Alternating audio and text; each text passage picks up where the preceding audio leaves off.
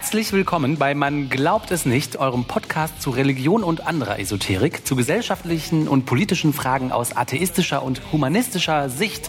Heute ist der 23. Mai 2020. Martina, hallo. Oliver, hallo. Hallo. Ich bin Till. Und wir steigen direkt ein. Martina, du hast dich weiter mit der digitalen Ethik beschäftigt. Das stimmt. Ja, letztes Mal haben wir uns ja, äh, oder war der Aufhänger ja das Buch von der Sarah Spiekermann. Digitale Ethik heißt dieses Buch.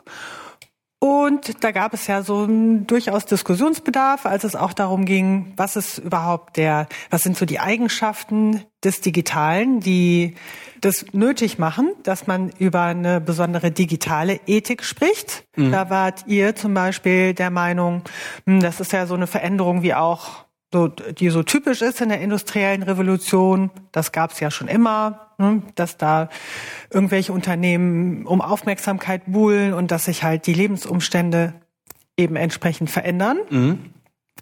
Ja, also ne, gab da durchaus Diskussionsbedarf und deswegen bin ich nochmal zurückgegangen und habe äh, nochmal recherchiert und nachgeschaut, vor allen Dingen jetzt hier auch in der Wikipedia. Was ist denn überhaupt digitale Ethik? Also da mal an die Grundlage zu gehen. Ich lese das jetzt hier mal vor, dann können wir da nämlich gleich hoffentlich mal drüber äh, diskutieren. Digitale Ethik ist eine Unterkategorie der Informationsethik und teilweise eine Weiterführung von Ansätzen der Medienethik. Medienethik. Die digitale Ethik untersucht, wie digitale Medien und Technologien von Individuen, Organisationen und in gesellschaftlichen Kontexten eingesetzt werden und welche Lösungsansätze zur Behebung dabei auftretender Probleme und Konflikte verhandelt werden können. Passt. Das macht ja erstmal Sinn. Mhm, ja. Hm? Äh, laut Bundesverband Digitale Wirtschaft übersetzt digitale Ethik bestehende ethische Maßstäbe für eine digital geprägte Gesellschaft. Und jetzt Christoph Asmuth, das ist ein äh, deutscher Philosoph, der an der äh, TU Berlin Lehrstuhl hat, als Professor da tätig ist, erklärt, dass die digitale Ethik nicht neu sei, sondern einfach nur Ethik beschränkt auf konkrete Probleme unserer heutigen digitalen Welt. Hm? Und ja. ja. Äh, interessant, so zur Definition halt nochmal oder was man darunter verstehen kann, ist jetzt nicht so überraschend. Ich weiß auch nicht, ob hier überhaupt noch was Überraschendes kommt. Ja, eine Sache finde ich schon überraschend, über die können wir hoffentlich dann gleich sprechen. Also, was ist jetzt der Gegenstand? Ne? Hier steht algorithmische Entscheidungsprozesse, ne, ist zum Beispiel der Gegenstand, Datafizierung der Welt, Verantwortungsverlagerung Mensch-Maschine, Personifizierung von Online-Diensten, verkürzte Kommunikation und das Netz vergisst nie als ethische Einzelaspekte des digitalen Wandels. Und eine digitale Ethik wird halt äh, von unterschiedlichen Politikern auch gefordert. Also zentrale Themen der digitalen Ethik sind die Ökonomisierung und die digitale Transformation der Arbeitswelt, Persönlichkeitsschutz und Datenschutz. Und da gibt es ähm, auch so typische Phänomene, die ich auch recht interessant finde. Cybermobbing zum Beispiel, das Doxing oder auch das Hacking. Das sind halt ja, unerwünschte Verhaltensweisen, die hauptsächlich im Zusammenhang halt mit der Digitalisierung auftreten. Ne? Dann natürlich die große Diskussion um die künstliche Intelligenz und die zunehmende Bedeutung der Robotik. Also, das sind so, ist so Ne, laut Wikipedia ist das so der Umfang, womit sich da beschäftigt wird. Und jetzt finde ich interessant, es kommen noch so Konfliktsituationen, also worum, also was sind so, eben, wo gibt es Diskussionsbedarf? Da ist natürlich das selbstfahrende Auto dabei oder auch ich sag mal jetzt hier noch ein Beispiel oder sowas wie Einsatz von datenbasierten Modellen und automatisierter Gesichtserkennung bei vorausschauender Polizeiarbeit ne, Hassrede in sozialen Medien, das gehört alles so in diesen, mhm. in diesen Bereich mit rein. Und jetzt finde ich hier interessant, untersuchte Ansätze zur ethischen Technikgestaltung sind Methoden wie das Ethics by Design, Value Sensitive Design und dessen gesetzlich verpflichtende Anwendung im Data Protection by Design. Man hat ja hier doch so ein sehr großes Feld. Da wird bestimmt auch politisch irgendwas gemacht. Und das war auch der Schlusspunkt bei der Sarah Spiekermann, Ethics by Design und Value Sensitive Design. Das sind halt Designmethoden, die man anwenden kann, um eben ein bestimmtes Produkt zu designen. Und das fand ich jetzt hier komisch. Ich glaube, da gab es ja letztes Mal, hatte ich den Eindruck, auch so ein Konflikt, auch was man bei der, was bei der Sarah Spiekermann auch seltsam war, mhm. dass ja die Empfehlung von ihr nachher war, dass jeder, der sich mit der Produktentwicklung beschäftigt, halt so ein für sich selber so ein also erstmal so einen ethischen Standpunkt entwickeln muss und dann eben noch bestimmte vielleicht Mechanismen, Tools zur Anwendung bringen muss. Jeder einzeln, um eben für eine ethische Technikgestaltung zu sorgen. Mhm. Und das finde ich jetzt, ist die Frage, wie ihr das findet. Ich finde das halt äh, etwas oder bemerkenswert, dass das eben so auf den Einzelnen hier nochmal umgeschrieben wird. Also, dass jeder einzelne kleine Designer oder Programmierer sich ebenso intensiv damit beschäftigen soll. Ich hätte jetzt gedacht, da gibt es dann vielleicht Gesetze, die es vielleicht auch gibt, aber dass jetzt jeder halt entsprechend das so verinnerlichen muss über auch so bestimmte Tools, also zum Beispiel dieses Value Sensitive Design, was die als Tool haben, sind so Designkarten, also so Karten, die man sich hinlegen kann. Da sind dann so bestimmte Heuristiken drauf oder Prinzipien für eben ethisches Design. Also sowas wie Beispiel, ich kann mal gerade ein Beispiel raussuchen.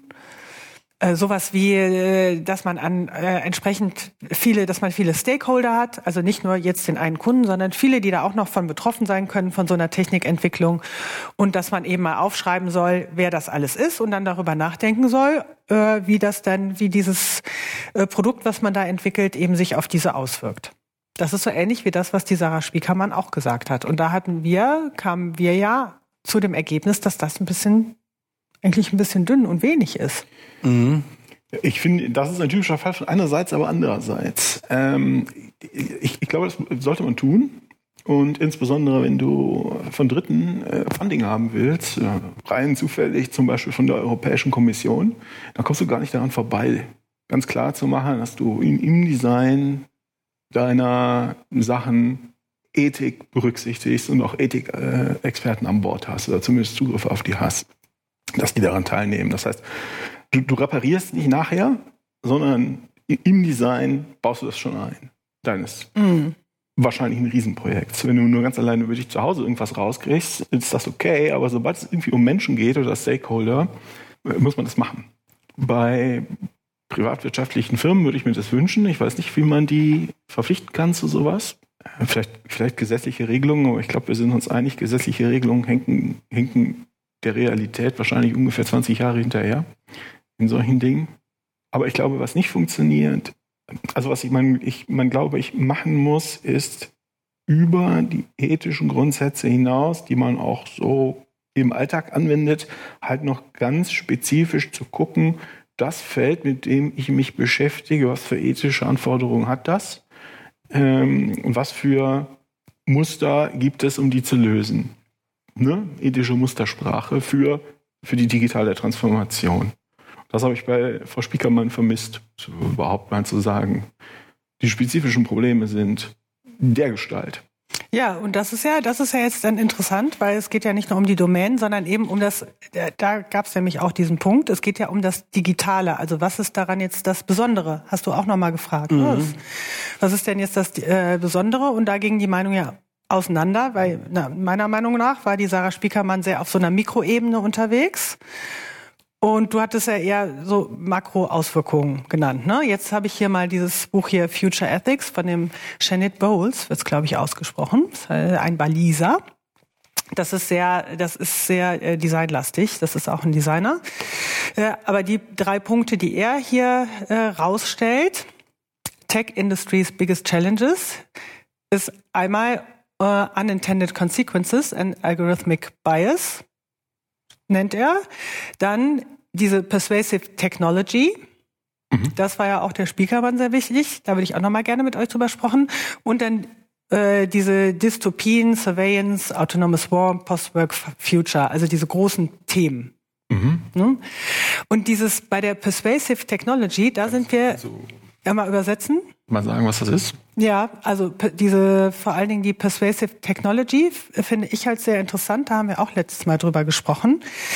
Äh, das ist Technologie, die einen halt mehr oder weniger manipuliert, so dass man sich meiner Meinung nach nicht immer dagegen wehren kann, weil man es gar nicht merkt und weil da eine Horde wirklich von Psychologen und Spezialisten sitzt. Mhm. Äh, und eine Anwendung, oft geht es da auch um Apps, also eigentlich klein klein äh, dazu führt, dass man die nicht weglegen kann mhm. und viel länger äh, damit spielt, als man das eigentlich möchte. Da war euer Argument, das sind aber doch alles erwachsene Leute. Warum können die denn das Handy nicht weglegen? Mhm. Und tatsächlich steht in diesen äh, Büchern nochmal drin, dass äh, gerade bei diesen Handyspielen viele der Mechanismen benutzt werden, die man halt auch aus äh, Spielhallen kennt. Na, also diese mhm. einarmigen Banditen und so. Und da gibt es ja auch gewisse gesetzliche Regelungen, weil man dann schon davon ausgeht, dass eben nicht jeder das äh, so kontrollieren kann. Mhm. Also das kann schon, man kann die Leute da in dem Feld schon so manipulieren. Und das ist eine Designtechnik, die man sich dann auch in den Spielen halt abschaut, die man auf ganz viele Anwendungen ausrollt. Mhm. Und in dem Moment wird das ja eben, würde das schon eine gewisse Herausforderung, die auch im jo. Konflikt damit steht, dass man ja Geld verdienen möchte. Ja, guck, guck mich, was, ich guck sehr skeptisch. ne? Nein, guck, vorwurfsvoll, genau. Nein, nicht vorwurfsvoll. Na, weil du beim letzten Mal war die Diskussion ja irgendwie, ging die dann ja, in diese aber Richtung? ich habe nur nachgedacht. Aha. Äh, ich, äh, ich, erwarte eigentlich so ein Gegenfeuern und, und, und es kommt nicht. Nee, ich bin, äh, ich bin ja ein liberaler Mensch. Nicht im FDP-Sinne, sondern im, ich weiß auch nicht. Ich finde, ich bin ein liberaler Mensch. Das heißt, wenn die Leute sich auf den Kopf stellen wollen oder eine Klippe runterspringen, dann sollen sie das machen. Und hier muss man sich überlegen, ob die Leute sich frei entscheiden, die Klippe runterzuspringen. Ne?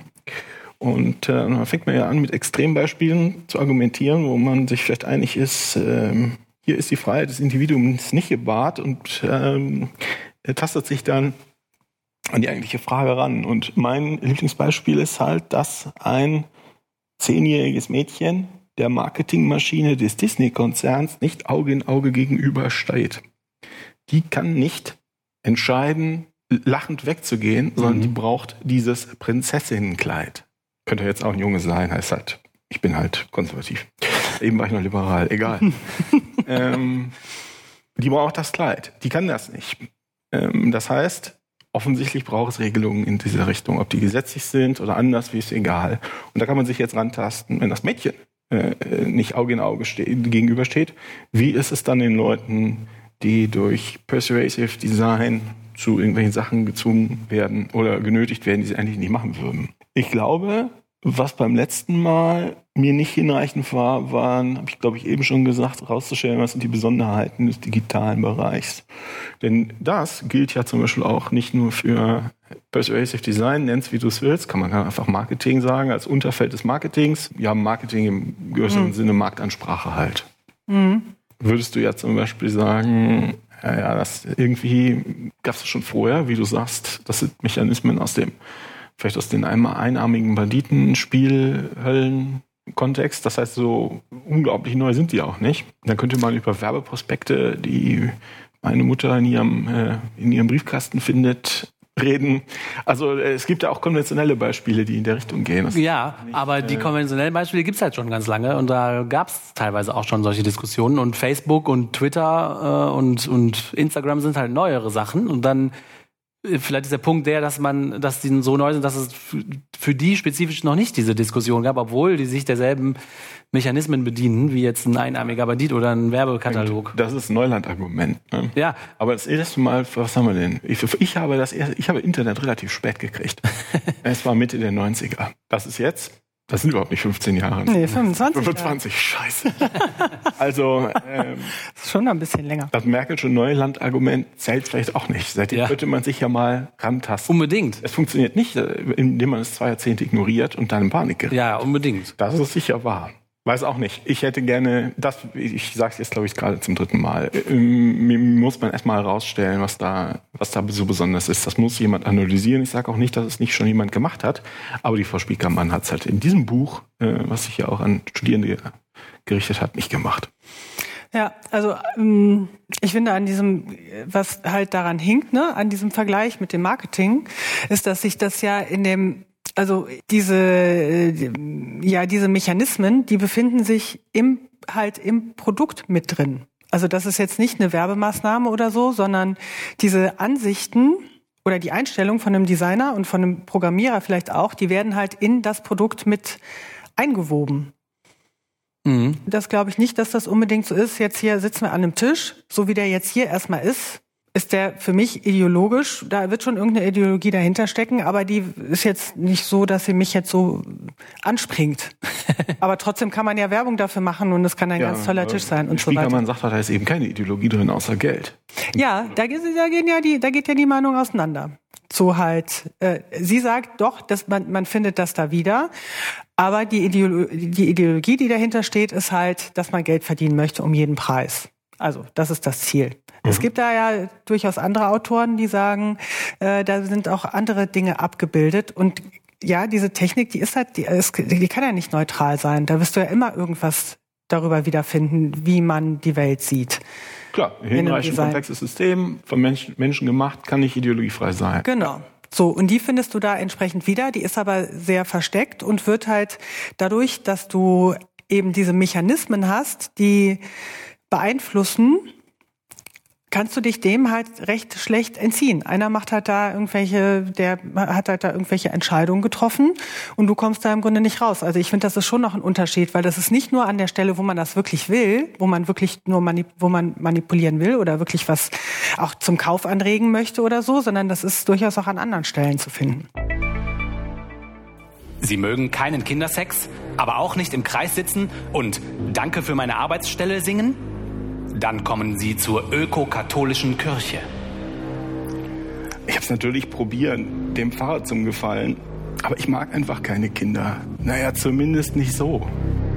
Ich liebe Jesus und bewundere ihn für seine Friedfertigkeit. Aber bei dem dummen Lied kriege ich immer Aggression. Wie kann man bloß so kriecherisch und unterwürfig sein? Die ökokatholische Kirche. Wir stehen für Ökosozialismus. Eine Mischung aus Ökologie, Klimawandel, Ökumene, Viriprobati, Frauenweihe und, ach ja, Jesus als Philosoph, Revolutionär und Hippie. Wir haben dann stattdessen Puppenkaffeeklatsch gespielt. War echt nett. Klar, dem Pfarrer habe ich das so nicht gesagt. War mir schon etwas peinlich. Ich hasse dieses Gesinge. Noch ein einziges Mal, dann kreist die Axt. Die ökokatholische Kirche. Die Kirche für das 20. Jahrhundert. Das finde ich so bei dem, also das ist was Besonderes an dem Digitalen, ist so, du hast halt diese, das, das ist ja künstlich natürlich und hat auch bestimmte Grenzen in der Darstellung und in der Funktionsweise, aber es wirkt erstmal anders, nicht so statisch wie so ein Tisch und es zieht sich halt, dieses Interaktive zieht sich durch, durch das komplette Produkt durch, mhm. das hat man sonst nicht so stark. Auch mit dem Supermarkt dieser Vergleich, so ja, da wird man halt zu verführt, aber das, sind nicht jetzt so Dinge des täglichen Lebens, die ich benutzen muss, wie ein Kalender oder ein E-Mail-Programm oder so, da komme ich ja gar nicht mehr drum herum. Ja, ich kann auch online bestellen oder so. Also, aber ich kann jetzt nicht handschriftlich noch irgendeinen Brief verfassen. Ja, das geht halt in Richtung zu sagen, ein Problem oder ein, äh, Punkt der Digitalisierung ist halt dieses, dass sich durch die Mechanismen, die da sind, globale Plattformen bilden. Und alle benutzen nachher für jeden Zweck äh, exakt eine Plattform, weil man dann großartig seine Daten kommunizieren kann und äh, sie so schön funktioniert. Wenn, wenn du dir das anguckst, in, äh, in so digitalen Märkten hast du oft einen unumschrittenen Marktführer und dann kommt eine ganze, ganze Weile gar nichts und dann kommen noch so ein paar, die aber man eigentlich auch nur nimmt, weil man sie irgendwie nett und kuschelig findet.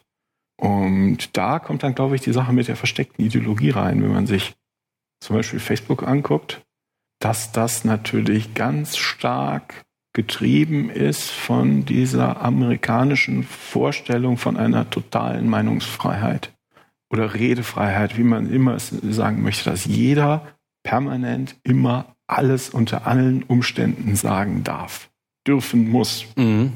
Egal wie hasserfüllt, unwahr oder bösartig es ist, ähm, solange du nicht wirklich explizit zu Gewalt aufrufst gegen eine Person oder eine Personengruppe, bist du, kannst du machen, was du willst. Unser Verständnis, unser traditionelles rheinisches Verständnis, sage ich mal, aus der Bonner Republik von Meinungsfreiheit ist so nicht. Äh, sondern wenn du anfängst, das, ich weiß nicht genau, wie man es definieren will, aber wenn du sagst, ich sag mal, wenn du jemand anderen beleidigst ähm, oder in dessen Privatsphäre eingreifst, hört's da auf irgendwo, mhm. weiß nicht genau wie, auch und weiß auch nicht, ob es im Gesetz steht. Ich habe mir das mal so überlegt und das ist mein klassisches Gefühl, dass das so ist, mhm. in Deutschland so gewesen ist oder so ist. Und das ändert sich jetzt halt, weil die Plattform, die wir benutzen, ist amerikanisch und dann auch noch mal kalifornisch. Ähm, wo dieses, dieser Freiheitsbegriff in dieser Form dann nochmal deutlich stärker ausgeprägt ist als in vielen anderen Regionen dort. Und das ist in der Tat was, was typisch für diese Digitalisierung ist und was auch eine spezifische Ethik braucht. So, wir sagen dann so, ja, die äh, alle sind empört, weil China irgendwie irgendwelche Hintertüren in Facebook einbauen möchte, um was auch immer, Kritik an ihrem großartigen Regime zu sanktionieren zu können. Ähm, aber eigentlich ist das eine untypische Empörung. Also das, äh, das, weil das nämlich doch voraussetzt, dass diese kalifornischen Regeln für alle gelten, auch für die Chinesen und für uns. Ja, da gibt es ja, ich weiß, um ehrlich zu sein, auch nicht, wo ich damit hin will. Schneid's Ja, raus. wieso? Das Digitale wäre dann halt, dass man ähm, das durch mehr oder weniger Zufall ein ethisches System äh, zur Massen, weltweiten Massenware wird. Ne? Also ein digitales Produkt, zum Beispiel Facebook aus Kalifornien, poppt auf und das ist ja durch Zufall jetzt das geworden, wo wir alle mit handhaben jeden Tag und dann verbreitet sich so ein ethisches System äh, in Regionen, wo es eigentlich gar nicht zu Hause war ohne dass man es großartig hinterfragt oder reflektiert. Man macht es einfach. Genau. Und in Fällen wie China fällt es uns auf und wir kriegen ein bisschen Stabbatmung, weil was machen die Chinesen mit ihren Leuten? Das ist garstig. Ja. Aber wir wollen es eigentlich auch nicht so, dass wir permanent beschimpft werden auf Facebook. Ja. Sondern das muss doch jetzt mal, könnte ich das nicht mal sein lassen? So, da muss doch, das muss, kann das denn sein, dass das erlaubt ist? Ja, ja, und dann diese kleinen zaghaften Versuche der europäischen Regierungen, nach Facebook irgendwelche Riegel vorzuschieben, die Meistens scheitern die ja auch, ne? Dann lacht sich Facebook kaputt. Nein, nein, das haben sie, haben sie, Facebook hat, ich glaube, Facebook hat in den letzten ein, zwei Jahren kapiert, das geht so nicht. Wir müssen uns, äh, wenn wir international weiter wachsen wollen, können wir diese, diese spezifisch, dieses spezifische äh, Element unserer Ideologie nicht durchsetzen. Obwohl wir immer dachten, das ist ganz normal. Die mhm. denken, ich glaube auch nicht, dass sie da viel drüber nachdenken. Die sagen so, ey, I'm fucking American. I can say whatever I fucking want. Ja, ja, genau. So, und dann so, oh, hm, anderswo gilt das nicht. Das ist schneller gewachsen, als man darüber nachgedacht hat. Auch die Macher wahrscheinlich, ne? Ja, auf jeden Fall ist das, das finde ich auch einen wichtigen Punkt, dieses, äh, dieser, äh, halt dieser Drang zur Monopolis Monopolisierung. Ne, das ist halt natürlich bei diesen sozialen Medien und so, da ist, das ist ja, das ist halt, liegt in der Natur der Sache, dass dann viele auf eine Plattform einfach gehen und nicht da 17 nebeneinander existieren. Ja, aber das ist aber nicht so. nur, ähm, das ist nicht nur soziale Medien. Das gibt, es Plattformen, es, es geht ein bisschen weiter. Das ist auch zum Beispiel, wenn du, äh, es gibt Plattformen, wo äh, große Metallmengen gehandelt werden. Ja, stimmt. Irgendwie müssen die Unternehmen ja Metallmengen handeln. Ja. Irgendwie muss man das machen. Früher hat man in sein schwarzes Büchlein geguckt und jemanden angerufen hm. und hat 5000 Tonnen Stahl bestellt. Heute hm. machst du das alles auf einer Plattform. So, du kannst jetzt deine Anzeige auf zehn Plattformen veröffentlichen, dass du, was habe ich gesagt, 5000 Stahl. Tonnen Stahl brauchst, mhm. in dieser und jener Qualität. Du kannst aber auch eins, ist schon praktischer, wenn man nur eine nimmt. Das heißt, das entwickelt sich da auch. Es gibt dieses, dieser, diese, mhm, diesen automatischen In-Mechanismus Digitalisierung ist eingebaut, ein Mechanismus, ja, Mechanismus, Tendenz, eine Tendenz zum Monopol. Mhm. Und eBay ist ja auch sowas, ne? Eine Handelsplattform, die dann so im privaten Bereich. eBay, Google, Amazon, ja. Ja, it. man neigt dazu, ja, das hat, hat was mit der Technologie auch zu tun. Das, das ist dieser Plattform, Plattformeffekt. Ja, der, der, der ist halt wichtig. Und wenn man dann jetzt an das Design denkt oder an den Nutzer, der davor sitzt, ist halt jeder, jede Veränderung, die du da machst, gilt halt für total viele Leute mhm. und beeinflusst auch je nachdem, wie stark man das halt benutzt, auch das Leben von denen. Ob du da einen Button hast, äh, wenn du zum Beispiel kein, jetzt, das ist natürlich eine Kleinigkeit, aber was hast du da für, für Smileys, mit denen du dich ausdrücken kannst? Welche Antwortmöglichkeit hast du da? Welche Gestaltungsmöglichkeit hast du da? Zum Beispiel gar keine. Auf Facebook kannst du dich halt nur über bestimmte Dinge ausdrücken, über die Fotos, die du da postest, den Text, aber du kannst jetzt nicht deine Seite selber gestalten, mhm. ne, irgendwie selber programmieren oder dich irgendwie so ausdrücken. Das wird einem halt durch die Entscheidung von den Leuten, die da sitzen, in dem Fall genommen. Genau. Du hast jetzt Ohne, diese Makrosicht. Ja, genau, Aber, ja, das ist ja ähm, der Punkt. Und ne, das war ja auch eine Sache, diese, ne, äh, woran erkenne ich jetzt dann auch, welche Person ist echt, welche ist nicht echt, echt. Das wird ja sehr einfach gemacht, dadurch, dass man eben da so ein Schema hat, in das man auch als Person rein posten muss oder sich rein begeben muss. Man macht ja nicht seine eigene Website, sondern man hat halt da seinen Platz, in dem man sich befindet. Und wenn da eine Kleinigkeit geändert wird, eben von diesen großen äh, Plattformen, kann das halt sehr, sehr großen Einfluss haben auf viele Leute. So, und das kann halt im Kleinen auch schon so sein, wie gesagt, bei einer Spiele-App. Äh, Und das ist schon nochmal, denke ich, auch, auch nochmal ein Unterschied, dass du so viele, durch kleine, durch so kleine Designentscheidungen kannst du halt bei ganz vielen Leuten äh, Sachen auslösen. Bis hin zu psychischen Erkrankungen, je nachdem, da gibt's ja auch Untersuchungen bei Facebook, dass äh, man, wenn man, je nachdem, wie man da die Timeline gestaltet, dass, die, dass es den Leuten dann schlechter geht, wenn sie die ganze Zeit halt so negative Dinge Ja, kann ich. zugespielt bekommen. Ist, äh, Bei mir auch so. Ja, Also ist als, äh, normal. wir leben ja gerade in den äh, für jetzt historische Anmerkungen in den in den letzten Zügen der ersten Welle der Corona-Krise. Und ich habe das dann auch tagelang einfach weggelegt, weil ich gemerkt habe, dann habe ich äh, Nachrichten geguckt und dann noch besonders auf Facebook oder Twitter, was die Leute darüber sagen, und dann ging es mir halt schlecht. Habe Ja. das tagelang in den Keller gelegt, das Ja. in mein, in mein Schlafzimmer. Ja, weil dann ging es mir besser. Ja, ja, Kann ich, also ja, habe ich, ah, ja, ja. Mhm. Wenn, wenn man selbst gemerkt hat, stimmt's ja. Ne? Also, Ja, jeden stimmt. Doch, Fall. doch. Martina hat recht. Doch, doch. Ja, und das, also es gibt diese Mechanismen dann auch bei, ne, nochmal Facebook, diese Timelines, dass aber das, was eben besonders negativ ist, auch ein großer Aufreger ist, wo dann halt viele drauf klicken. Ne? Also, das wird durch den Algorithmus wird das halt äh, dann hervorgespült, ne? Und das, da- das sind halt diese nicht gewünschten Konsequenzen, also die wahrscheinlich nicht gewünscht sind, weiß man jetzt nicht genau, oder so ein Algorithmic Bias, äh, dass das dann eben passiert und man da eben nachschauen muss, dass das mh, ja, dass man da halt eine Regel für hat, wie man damit umgeht. Genauso bei YouTube gibt es Untersuchungen dazu, dass ja diese Alt-Right, die halt das besonders gut bespielt und man von mal so ein bisschen, ich weiß gar nicht, mit welchem Thema man da ansetzen kann. Wahrscheinlich, wenn man das ganze Umweltschutzgedöns so ein bisschen zu blöd findet, wenn man ein Video da, dazu guckt, kommen halt sehr schnell dann Empfehlungen, die immer weiter in diese Alt-Right-Richtung gehen. Das mit dem Umweltschutz ist jetzt nur von mir geraten. Ich weiß nicht genau, was der Einstieg ist. Und die machen sich halt diesen Algorithmus von äh, YouTube äh, zunutze, wie man halt eben weiter empfohlen wird Ja. und nutzen das dann entsprechend aus. Du gehörst da in Löcher rein. Ne? Ja, ja. Ja. Und das kann, das ist jetzt bei anderen Technologien, ja, ich meine Zeitung und so, ah, so perfide und so schnell und interaktiv. Ah, ist, also für mich fühlt sich das schon nochmal anders an, Ja. was man da machen kann und dass man auch wirklich zu jedem Einzelnen halt irgendwie nach, also in die Hosentasche kommen kann über diese Handys. Eine Zeitung kannst du lesen oder weglegen. Also ich habe, ja, ich habe ähm, gerade ein sehr ausführliches Buch gelesen, ein sehr, sehr dickes Buch über unser wunderbares Nachbarland Österreich, beziehungsweise genau genommen über die Habsburg-Monarchie. Und ein mm, kleines Element war auch, dass der Nationalismus im 19. Jahrhundert ganz stark über die Zeitungen aufgekommen ist. Dass man plötzlich meinte, wir sind doch eine Volksgemeinschaft, wir sind auch kulturell an den Rändern dieser ethnischen Gemeinschaft abgeschlossen und deshalb müssen wir irgendwie gemeinsam handeln oder agieren. Naja. Das ist was, was sie vorher nicht hatten. Ähm, und ähm, da auch Schwierigkeiten hatten, darauf zu reagieren als Zentralregierung, ähm, als die einzelnen Städtchen, Kronländer heißen sie, das gemacht haben.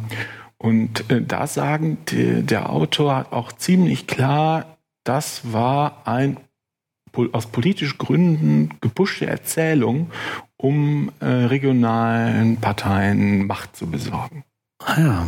Und ähm, das würde darauf hindeuten. Ich meine, Nationalismus ist ja nichts, wo man mal eben sagt, ja, du jetzt Cookie Dough Eiscreme hast oder Vanille ist vielleicht nicht so der Unterschied, sondern die Erfindung von, das stimmt natürlich nicht. Ne? Ähm, sondern Nationalismus ist ja schon auch was, was, äh, sagen wir mal, gewisse Konsequenzen hatte und hat. Und da stellt sich die Frage, ob diese Mechanismen halt wieder typisch sind für die Digitalisierung oder ob es das in dem Form, vielleicht ist das ein Medienproblem. Und je direkter das Medium wird, desto stärker, also oder je unmittelbarer das Medium wird, desto, äh, desto bedeutsamer und schwergewichtiger wird das. Ich kämpfe, du, ich kämpfe immer noch mit dem Spezifika der- des Digitalen. Ich glaube auch, dass die Geschwindigkeit und die Direktheit von dem Medium Digitales auf jeden Fall eine große Rolle spielt, weil dadurch Sachen überhaupt erst möglich werden oder sichtbar werden, die in so einem Medium wie der Zeitung, zum Beispiel bei, bei einer Zeitung, klar, gab es große und kleine Zeitungen, aber da war nie so die Tendenz, dass alle Leute eine Zeitung lesen.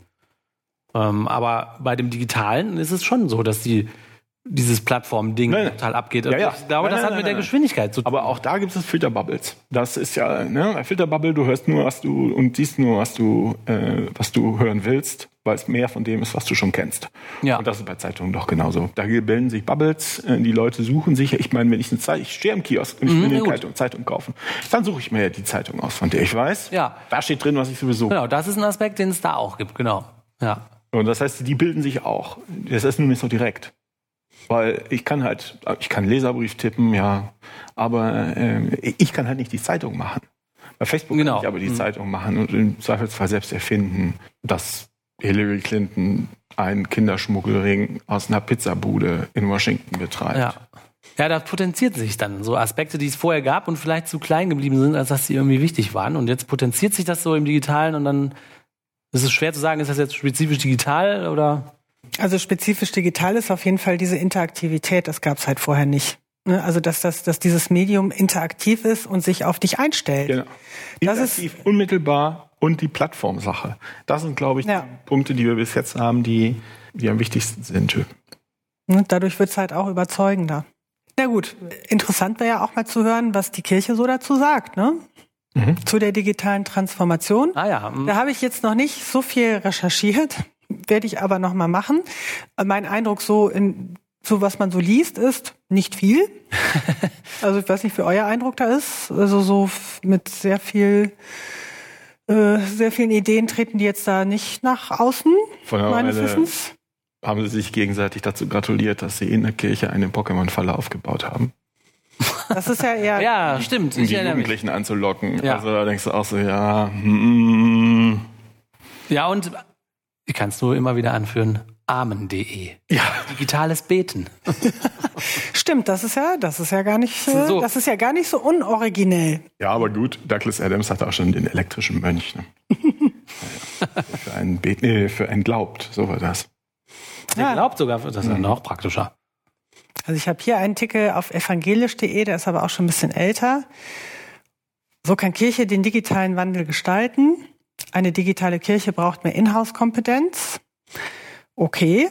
Ne, also das heißt, so viel ist da noch nicht drin. Und dann, äh, Das heißt, sie bestätigen sich selber Ahnungslosigkeit. ja, auf jeden Fall, aber das brauchen sie gar nicht, weil so wie es hier weitergeht, also da kommt jetzt nichts Konkretes. Ne, sowas hier steht da sowas die Kraft der Veränderung. Ne, der Nutzer würde ja hier diese äh, digitale Transformation antreiben.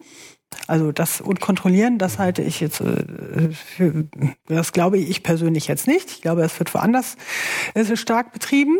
Hm, Aber da kommt dann auch gleich ein Bibelzitat. Siehe, ich will ein neues schaffen, jetzt wächst es auf. Erkennt ihr es denn nicht?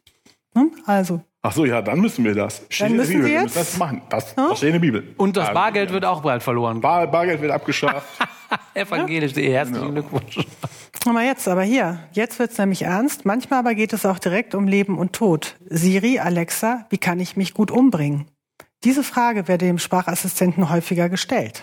Informiert Oberkirchenrat Ralf Charbonnier. Und woher weiß der das? Ja, ich meine, das kann man wahrscheinlich da erfragen, ne? Bei den entsprechenden Unternehmen. Und jetzt ist die Lösung dazu, unterstützen wir die Betreiber daran, ihren Sprachassistenten auch christ- christliche Sichtweisen zu vermitteln. Ah, dann rufst du bei Apple an und sagst, hör mal, pass mal auf. Falls die So Frage geht's kommt, aber nicht. so und so antworten. Ja, und lassen Hilfe. Kannst du es zumindest probieren, ne? Ich meine, Genau.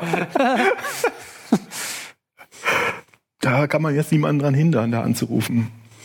Sollte man die Unternehmen nicht besser unterstützen, wenn sich dadurch weniger Menschen das Leben nehmen? Oder geben wir mit der Preisgabe Gabe unserer Daten die Selbstbestimmung auf? Die, den Zusammenhang verstehe ich jetzt nicht so genau, Hm, stimmt. warum das hintereinander Ja, steht. das ist eine falsche Dichotomie, das machen sie doch immer.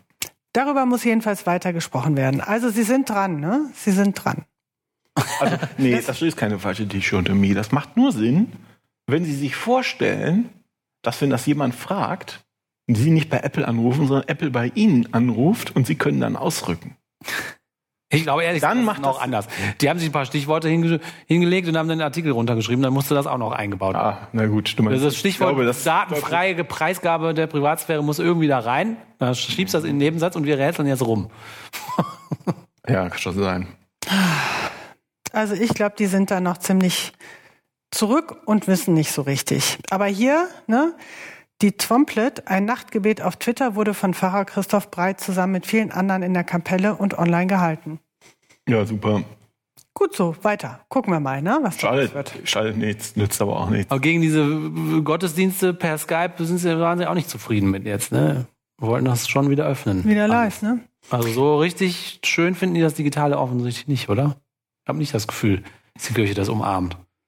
Also, dass die hier wirklich mit äh, irgendwie das mitgestalten im äh, Rahmen der digitalen Ethik, habe ich jetzt bisher noch nicht gesehen, aber ich werde mich da nochmal umhören, was die dazu sagen, wenn sie denn was dazu zu sagen haben.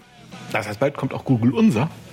Ja, Ach, weil das, da können wir ein uns bisschen bestimmt großartig streiten. Und der Papst hat auch einen Twitter-Account, ne? Ja, und der redet einen Schwachsinn. Also das ist wirklich bösartig zum Teil, aber lassen wir das. Gut. Dankeschön. Wunderbar. Und schon sind wir wieder am Ende einer Folge von Man glaubt es nicht, eurem Podcast zu Religion und anderer Esoterik, zu gesellschaftlichen und politischen Dingen aus humanistischer und atheistischer Sicht. Wie immer freuen wir uns darüber, wenn ihr uns Kommentare, Hinweise, Hass und Liebe sendet auf man glaubt es nicht.wordpress.com. Ihr könnt anonym bleiben, braucht keine E-Mail-Adresse anzugeben. Schreibt uns einfach, was euch auf der Seele brennt. Ach so, und, äh, vielleicht sollte ich das, äh, wenn ich dich unterbrechen Natürlich. darf. Ähm, ich habe festgestellt, dass auf Apple Podcasts Christen angefangen haben, uns äh, bösartige Kommentare und schlechte Kritiken zu hinterlassen. Ja, Also falls jemand von euch ein iPhone hat, oder aber ich glaube, da muss man so Apple-Infrastruktur haben und Apple Podcasts hört, dann schreibt doch mal ein oder zwei Sätze, das finde ich einen sehr guten Hinweis. Podcast so findet. Ja, seit der Folge mit dem Podcast äh, über die Bibel, äh, die Bibelfrauen, ne? Bibelfrauen, seitdem äh, äh, stapeln sich christliche Hasskommentare bei, in den Bewertungen bei iTunes. Das stimmt, bei Apple Podcasts. Guter Hinweis, Oliver. Vielen Dank. Und damit sagen wir Tschüss. Tschüss. Tschüss.